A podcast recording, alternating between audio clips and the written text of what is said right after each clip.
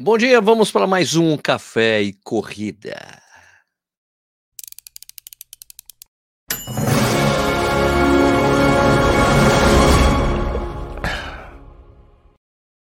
Bom dia de novo, seja bem-vindo, bem-vindo ao Corrida no Ar. Meu nome é Sérgio Rocha. Hoje é sexta-feira, dia 2 de novembro de 2022. Essa é a edição número 59 do programa Café Corrida, uma live que rola de segunda a sexta, às 6 horas da manhã no YouTube e depois vira podcast, fica disponível nos principais agregadores. Então, você está assistindo depois ouvindo isso depois da publicação, antes, durante. Obrigado pela sua audiência, claro. Obrigado a quem está assistindo ao vivo nesse momento, mas esse vídeo aqui é pré-gravado, pois se tudo deu certo, eu tô no voo indo para Nova York, porque corro a maratona no domingo. Beleza?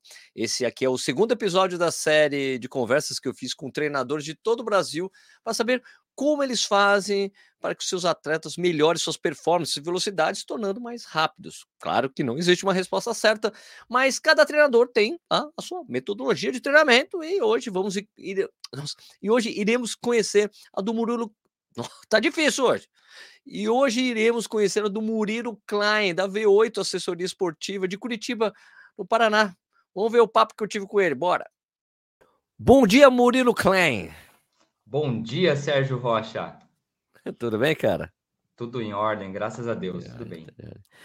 Murilão, é, antes da gente começar, pô, legal só você se apresentar para as pessoas, né? Você tem a V8 aí, é de Curitiba, há quantos anos já? Legal, Sérgio. 14 anos nós vamos virar no final do ano, então começamos o trabalho em final de 2008, né?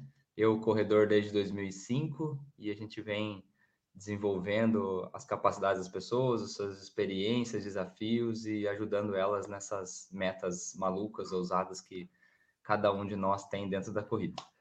É, aquelas metas normais, não aquela que o normais, aluno chega, não, não aquela que o aluno chega assim, Escuta, eu preciso que você me treine agora para a maratona de Nova York. Não, mas é daqui a duas semanas. Ah, não, mas já paguei passagem, já me inscrevi, se vira. Não, não essas metas. Não, não, não. Isso nunca aconteceu na história desse país. Nunca. Nunca, nunca, nunca. É raro, né? É raro, mas acontece sempre, né? Exato, exato. Não, mas a gente dá um jeitinho. Dá um jeitinho. Tá. Murilão, eu tenho feito uma série de conversas com, com treinadores aí, porque sempre tem aquela coisa, aquela questão que chegam para perguntam para mim às vezes, né? Sérgio, poxa, como é que eu faço para correr mais rápido? Qual que é o treino que eu tenho que fazer para correr mais rápido? No seu conceito de trabalho, cara, como é que você faz para o corredor mexer, mexer nisso, ficar mais rápido, melhorar a velocidade? Como é que é o seu trabalho? Legal. Bom, eu tenho uma linha é que eu, que eu utilizo e quando o aluno começa a treinar comigo, ele já percebe muito claramente. Então, as repetições de 200, 300 metros, elas começam já acontecendo por duas ou três semanas seguidas, e aí eu aumento o número de repetições, diminuindo o número de intervalo. Depois vou buscando o aumento dessa distância e vou numa linha muito muito regular em cima disso, sabe? Tudo claro dependendo das semanas que a gente tem de trabalho. Mas de forma geral, eu vou nessa evolução e dentro dessa evolução acompanhando se tem dado resultado para esses treinos intervalados que a gente vem prescrevendo. Então, para o, para o desenvolvimento da velocidade, com toda certeza eu consigo, é, busco estimular esse aluno com esses treinos mais curtos. É, e aí, vamos falar, né? Ah, eu, eu para um, corredor, para um corredor 4 por quilômetro, um tiro de 400 vai ser um 20, um 25, né? E aí, esse mesmo estímulo para aquele corredor 6 por mil, então ele já não é, já vai ser um 400, já vai virar 2 minutos e pouco, né? Então, aí eu acabo é, é, controlando esse tempo, para que ele não passe, então, dos 2 minutos. Então, é capaz que esse mesmo corredor mais, mais próximo do 6, o 400 já não vai ter essa característica de desenvolvimento da velocidade, né? E aí fica um ponto de alerta para as pessoas, porque mais que um minuto e meio, já foi provado que não há uma, um, um, uma manutenção da zona máxima de velocidade dessa pessoa. Então, ela não vai melhorar o VO2 dela, né, drasticamente, que seria o caso da busca do treino intervalado, ela não vai conseguir com 400 metros, né? Então, é capaz que ela tenha que reduzir essa distância para, então, fazer sentido para ela, para ela melhorar a velocidade. Então, para ter... forma geral, é dessa claro. linha que eu gosto de trabalhar. Tá, então para o cara ficar mais rápido, ele precisa fazer esses treinos intervalados, de intensi maior intensidade, né? Perfeito. Para que depois, ah, passei dessa fase, né? Vamos falar então do 400 como um clássico, né? Uh, aí eu vai entrando nas zonas mais de manutenção de velocidade, né? Então eu não consigo realmente dobrar uma distância de 800, por exemplo, da, do 400, na maioria das vezes, né? Não para nós, é, meros mortais, né? É, então, é capaz de a pessoa ter que começar a pensar melhor sobre quais estímulos ela vai se oferecer para alcançar essa velocidade e depois a manutenção, que é a busca de todo mundo, né? Chegar numa, numa prova e tu rodar é, quilômetro a quilômetro batidinho igualzinho, né? Tá, e, na, e no, na VO2, não, VO2, na VO, VO8, V8, na V8, VO2, Sérgio. Tá quase ali, tá quase ali. É quase, é bem parecido. Então, na, na, na, V8, em geral, quatro treinos por semana que vocês fazem, assim, tipo, normalmente, Gosto né, muito. Gosto muito de quatro treinos, é, respeitando, obviamente, qual o nível dessa, dessa pessoa, né? Então, a gente gosta de pensar na quilometragem total, e não por tempo, mas né? Não que ele não deva ser utilizado, mas mais pela distância total. Então, o iniciante até 20 quilômetros, uh, uma pessoa intermediária que não queira melhorar até 30, né?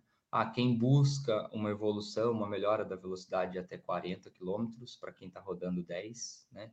É, que busca as provas de 10 km, e aí 40 a mais para quem está é, tá buscando as maiores distâncias, ou então uh, uma prova de 10 km na sua melhor performance.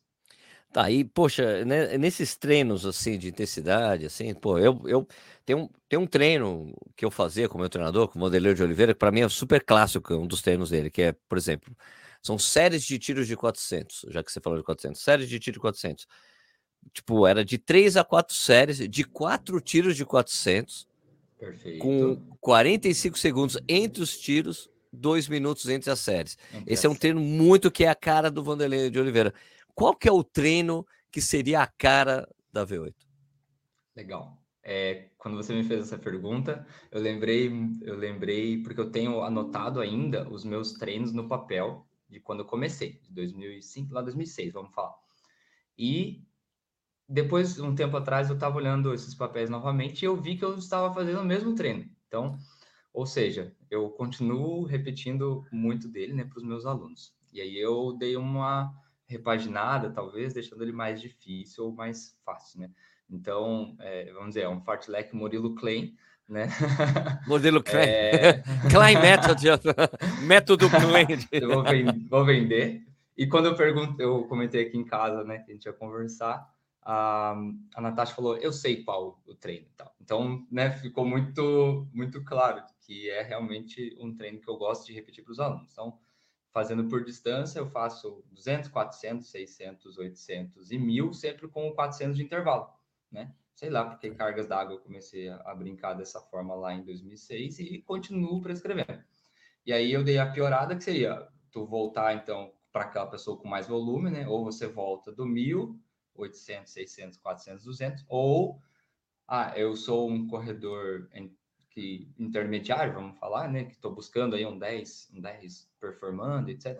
Aí você faria 200, 400, 600, 800 mil e voltaria 200, 400, 600, 800 e mil. Sempre com 400 de intervalo, né? E aí, Sérgio, fica uma indagação que você pode até pensar sobre os seus treinos. Geralmente a gente olha só o forte, né? E é fala, pô, no meu forte eu tô conseguindo fazer muito bem, né? Só que no forte a gente sempre se dedica mais, na é verdade. Sim. E no teu trote, você consegue manter, por exemplo, ah, vamos falar o Sérgio, 6 por mil em todos os 400 leves? Ou o Sérgio vai começar a 6 e vai terminar a 7 por quilômetro, por ah. exemplo? Isso vai dizer muito sobre a sua capacidade de manutenção de uma frequência cardíaca alta, né, num treino fartlek, e que está relacionado com toda certeza à capacidade de você desenvolver aquela velocidade por um período de tempo ou uma distância de período de tempo, né? Então, o teu leve, se você consegue manter, por exemplo, numa semana você fez e conseguiu, é, quebrou no leve, na outra semana você repetiu e o teu leve já teve uma, uma, uma manutenção, né, um, um, platô, é sinal que você está melhorando suas capacidades. Então, você diz isso não no não no Fartlex, está dizendo no treino leve. Quando você, oh, não, leve. Isso, isso é no Fartlex. Recuperação. É, a, a recuperação. recuperação tem que ser constante e sempre no mesmo ritmo. Exato, porque tu vai quebrar, né, com o passar das, dos metros. Sim, vai ficando mais aí, difícil. é. se você consegue manter, pô, a tua técnica tá ideal, né? Então você consegue ter uma manutenção dela, você consegue manter uma frequência cardíaca que não vai baixar de 140, 150, porque o teu estímulo vai estar sendo de 160, 170, e aí a gente sabe, né, por essas relações que você vai melhorando. E o que que é a corrida contínua, o 10 km de uma prova, né? Ele é a manutenção de uma velocidade, uma frequência cardíaca alta por um período de tempo, né? E então, se o Sérgio consegue, nessa alternância de velocidades, manter, ponto positivo, o Sérgio está no caminho certo. Legal. Então, treino característica da V8. Fartlek pi- de pirâmide para baixo. Pirâmide, para subir, para descer, ou só subir. Descer é muito fácil, né? Então, é... mas o, o, o subir e o descer, ou então subir e subir duas vezes para deixar o treino mais difícil. Tá, né? de 1.000 a 200 com, com 400 de, de repouso. de repouso. E aí, se a gente for falar já das provas mais longas, aí eu já utilizo um pouco da característica do nosso parque, né? Tá. Então, o Barigui ele tem uma volta de 3,300 ou uma volta de 5,200. Então, aí já muda o estímulo, né? Então, vai para maratona, a gente vai utilizar de ou 7 tiros de 3.000 com a recuperação de 300 de trote ou 300 de caminhada, a depender da pessoa, né? Se Tá. falar em 300 de caminhada vai dar 3 minutos, mais ou menos, né? 3 minutos e meio. É, e aí, para a pessoa mais bem treinada, ela já vai para os de 5 mil, né? E aí ela vai fazer 4, 5 de 5 mil com a recuperação dos 200 metros restantes da volta. Por quê? Daí a gente sempre utiliza essa volta para a pessoa vir, Tá, ela vai tá, passar, legal. pegar uma água, vai pegar o seu isotônico, seu suplemento, caso ela... E aí ela segue para o restante do treino. E isso, e isso em ritmo de prova? Aí, ritmo de prova, Sérgio. Então, dos 3 mil Se como der- 5 mil em ritmo de der, prova. né? Se der aqueles, aqueles últimos dois mais fortes, fica ainda melhor, né? Para dar aquela confiança, né? Pô, bacana. Bacana. Então, então, são tiros mais extensos, né? Tipo, são tiros mais extensivos, Extensivo. assim, Perfeito. é extensivo, mais longos, Isso. com sete repetições do de 3 e, e 3 do de Sete 5, é de isso? 3 e 5 de 5. 5 de 5. vai fechar 21 ou 25 km no ritmo de prova. Cara, isso aí isso durante, a, isso durante a semana você substitui isso como longo? Substituímos como longo, né? Ah, entra legal. Como longo. É, daí Tá, entendi. a, a gente tem, eu tenho elaborado bem uma sequência assim. Ah, cheguei oito semanas. Aí tem sido uma semana um intervalado e o outro o mais longo, né? Só sem, sem ritmo.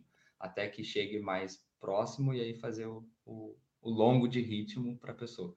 E tem dado certo porque a identificação desse ritmo tem ficado mais fácil, sabe? Para a pessoa e para a gente também, para nortear.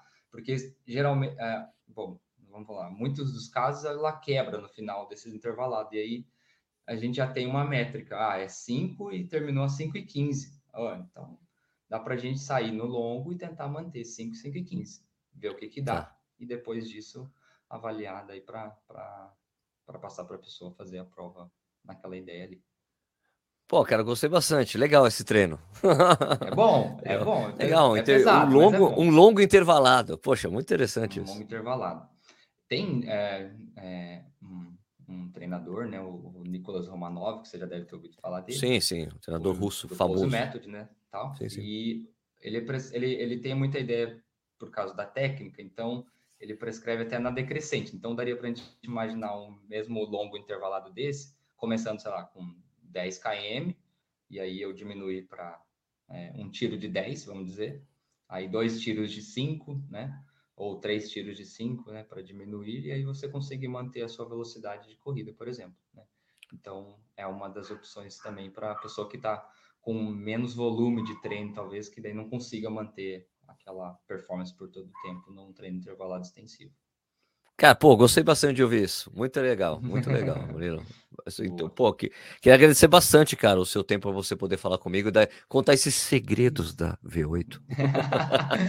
uns bons segredos, uns bons segredos. Estamos, estamos conseguindo desenvolver bastante o pessoal ultimamente. Agora com a volta dos provas, a gente volta a lembrar né, da, da- história do- do- das maratonas, né? Volta a lembrar dos treinos e, e ver essas pessoas fazendo as suas performances, as melhores performances. Tem sido muito legal para a gente poder avaliar e continuar nessa batida aí de trabalho. Isso aí, cara. Obrigado, Murilão. Até a próxima, velho. Muito obrigado, Sérgio. Nos vemos dia 20 aqui em Curitiba. Então é isso aí. Legal saber essas metodologias. Gostei do, do fartlek é, em pirâmide, subindo, descendo, longão com ritmo de prova intervalado. Interessante esses métodos, né? Muito legal, muito legal, né? É, pô, super legal o papo com o Murilo, como sempre, um grande amigo, tá? Então, ó, tá na descrição o link para o site, para o Instagram da V8 Assessoria Esportiva, caso você se interesse em treinar com eles. Agora vamos falar da enquete do último programa, que foi o review do Zoom Fly 5. Cadê aqui? Deixa eu só compartilhar a tela aqui para vocês. Aqui, né? Eu tinha feito uma enquete. Você já teve alguma edição do Zoomfly, né? 27% diz que sim, 73% diz que não. E eu perguntei também se você já pagou mais de mil reais em um tênis de corrida e qual foi o modelo. É, o Danilo Macavelli diz que nunca e nunca pagarei. Depois de ver e testar em mim alguns tênis e tal, como diz Raquel e o Balu, o que importa é como gerenciamos o impacto. Legal. Jorge Pereira, Jorjão, Roxinho lá de BH, aproveito os modelos que saíram de linha e que hora ou outra ficam com preço bem abaixo do mercado em outlet. Em geral, é, gasto entre 300 a 500 reais. Pedro Eduardo falou nunca, o máximo que eu gastei foram 320 reais. O Rodrigo Costa falou que sim, comprou um AlphaFly 2. Rafael Moreira disse que eita, fácil, Vaporfly, AlphaFly, Newborn CRC V2. O Patino falou que ainda não espera continuar assim. A minha régua gira em torno de 550 a 700 reais. Vou pegar aqui também agora os comentários que estavam no YouTube do, do review do AlphaFly, só aqui, só deixa só para carregar só um instantinho. Opa, peraí, para, para de mexer aqui, que eu quero ver. Vamos lá. Nicolas Barbosa falou: Bom dia, jovens. Os únicos tênis da Nike que me adaptei foi o saudoso Pegasus Turbo Invincible Run. Grande abraço a todos. Valdenar da Silva Júnior falou que a primeira coisa que eu pensei foi na durabilidade desse tênis em relação aos concorrentes dele. Eu tenho o Zoomfly 3 e fiz minha primeira meia com ele. Tá? Uh, Jefferson Guerleri disse que não é um super tênis, porém com super preço. Parabéns para a Nike. uh, André Merotisca Disse, acho que o Invisible também tem espuma por fora, que eles chamam de carrier foam. Exatamente, é exatamente isso. É uma é como se fosse uma cobertura de, de espuma por fora, né? Mas ela é mais fina que a outra coisa que achei interessante, eu falo do Zoom X, do Zoom Fly 5 é o mesmo do Pegasus Turbo Nature, é um Zoom X reciclado, tal, justamente por isso é um pouco mais firme, porque ele é meio em bolinhas, né, tal, né? É, mas eu, é, o, mas cara, eu sinto mais resposta no Zoom, no, no desculpa, no Turbo Nature você sente muito mais a resposta do que esse aqui, porque tem essa, essa, essa casca, essa casca de EVA, tá? É, o outro cara todo dia, meu amigo chileno, pelo que todos falam, esse tênis é como é, fosse, pelo que todos falam, se esse tênis fosse mais leve seria sensacional, né? Mas com certeza a Nike sabe disso, né? E quem sabe nos um Fly 6 isso aí vem, né? Parabéns pelo review e dica, valeu, Chile. Ele aqui falou, Sérgio, dá para considerar como a regra diz, quanto mais pesado, mais duradouro o tênis. Olha, isso é relativo, porque e se o material não for bom? Se for o material não for bom, tanto faz, né? O que pode que o material tem que ser duradouro, isso só não significa que tem que ser muito amortecimento, super parrudão para ser mais durável. Isso também não depende do material que está sendo usado, tá? Um, o Café e Corrida fica por aqui. Se acha que esse vídeo foi útil para você, dá like. Se gostou do canal, se inscreve. Pode conectar a gente nos comentários, dá estrelinha para nós lá no Spotify, avaliar a gente também no iTunes. Então, eu queria deixar um ótimo dia. Um, de, de, nossa, tá difícil hoje. Então, eu queria desejar, eu queria desejar, desejar, eu queria desejar um ótimo dia para vocês. Bom trabalho, bom treino, bom estudo, tudo de bom. A gente se vê de novo amanhã, às 6 horas da manhã, com um vídeo muito legal, uma entrevista super bacana, super nova aqui. Beleza? Vamos fechar aqui. Obrigado. Até amanhã, gente. Tchau.